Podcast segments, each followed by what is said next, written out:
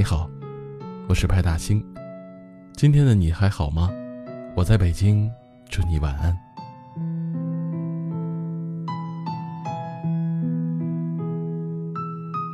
看到过这样一个故事：有一天，一条饥饿的蛇爬进了一家木工店寻找食物。当他经过地上的锯子时，身体被锯子割伤了一点。他愤怒地转过身去，一口咬住了锯子，结果锯子丝毫无损，他却把自己的嘴也弄伤了。蛇更加愤怒了，红着眼睛冲上去，用力地把锯子缠住。最后，他用尽了全力，也没有伤害到锯子，反倒是自己被锯死了。可怜的蛇至今也没有明白，杀死他的并不是锯子。而是自己失控的情绪。生活中，我们也难免会遇到不如意的事儿。有人忧思百结，不断的内耗内伤；有人脾气暴躁，因一时冲动酿成惨剧。说到底，人这一生都在为自己的情绪买单。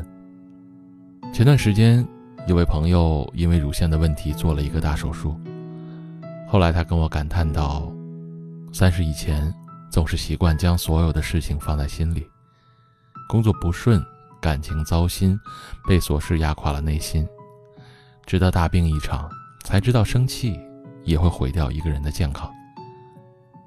西方现代心理学认为，身体的慢性疼痛，除了外界的伤害，绝大部分是内在的压力和心理问题造成的。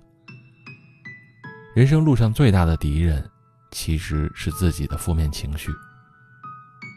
畅销书作家何全峰曾在书中讲过一个故事：一位知名的大学心脏学系主任心脏病发作了，被送往医院紧急抢救，捡回了一条命后，他开始认真反思自己的人生。住院的三个月时间里，他整理出关于生活的很多心得，最终总结为两条生活守则。这两条生活守则并不是什么养生秘方，只是非常简单的处事方法。守则一：别为芝麻小事儿耗力气。守则二：所有的事情都是芝麻小事儿。生活总是麻烦追着麻烦，但任由情绪牵连而把日子过得一团乱麻，心情自然好不到哪儿去。学会调节自己的心情是一个人最好的修行。正如罗翔教授所说：“对于可控的事情保持谨慎，对不可控的事情保持乐观。心态始终保持平衡，情绪始终保持稳定，才是最好的养生之道。”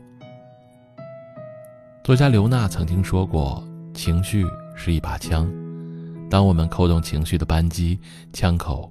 其实是对准了自己。生活中，我们都会遇到很多糟心的事儿。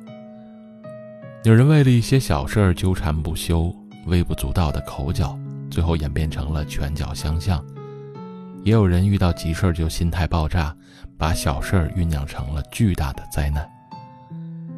然而，狂怒过后，一切的后果终究需要自己来承担。前几天看到了一则令人心痛的新闻。两父子因为生活不顺，在酒桌上发生争执，竟然朝着对方身上互泼白酒。两人越吵越烈，最后父亲竟用打火机点燃了儿子。只在一瞬间，父子俩就烧成了火人。最终，父亲被送到医院抢救无效死亡，儿子也被烧成了重伤。面对这样的结果，儿子心里肯定懊悔万分，但无论再怎么惋惜。父亲也不会再回来了。梁实秋曾说：“血气沸腾之际，理智不太清醒，言行容易愈分，于人于己都不易。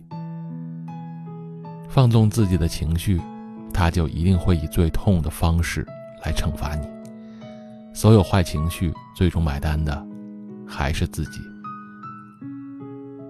心理学家戴维斯教授曾经对一千人做过追踪调查，得出了一个结论：一个人如果长期处于激烈的坏情绪当中，会导致家庭失败、事业糟糕，或者把好事儿弄得一塌糊涂。难以掌握自己的情绪的人，往往也难以掌控自己的人生。曾看到过这样一个故事：老张是公司的员工，原先一直在市场服务部工作，挺卖力，就是脾气太暴躁，经常与客户发生矛盾而遭到投诉。他身体也不好，一次在岗位上突然发病，住了一个多月的院才回来上班。总经理想让他调养身体，所以把他调掉了物流科。老张得知后气得暴跳如雷，觉得这是领导在给他穿小鞋。他并没有意识到自己身体不好跟长期出差有关，而且换到了这个岗位，待遇也没有下降。本来是一件好事儿，但他却因此跟领导大吵了一架，非闹着要辞职。辞职后的他开过饭店，后来却因屡次跟顾客吵架而关门大吉。做过不同的生意，都因为控制不住脾气，赔得血本无归。折腾到最后，手里也没有什么本钱了，就卖起了烧饼。每天风里来雨里去的不说，收入也比原来少了很多。有句话说：“人这一生，赢在宽容，死在脾气。”有些人过得不好，很多时候就是因为控制不住自己的怨气。被情绪支配的人，只能任由自己沦为弱者，让生活滑向无底的深渊。早前在网上看到过一个问题：一个成熟的人的标志是什么？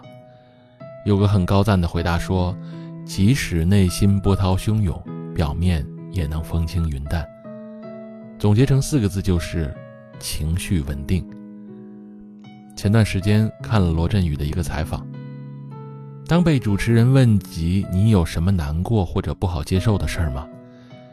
罗振宇笑着回答说：“我现在的人生里没有所谓的情绪，只有发生了什么问题和怎么解决问题。”简短的一句话，尽显智慧。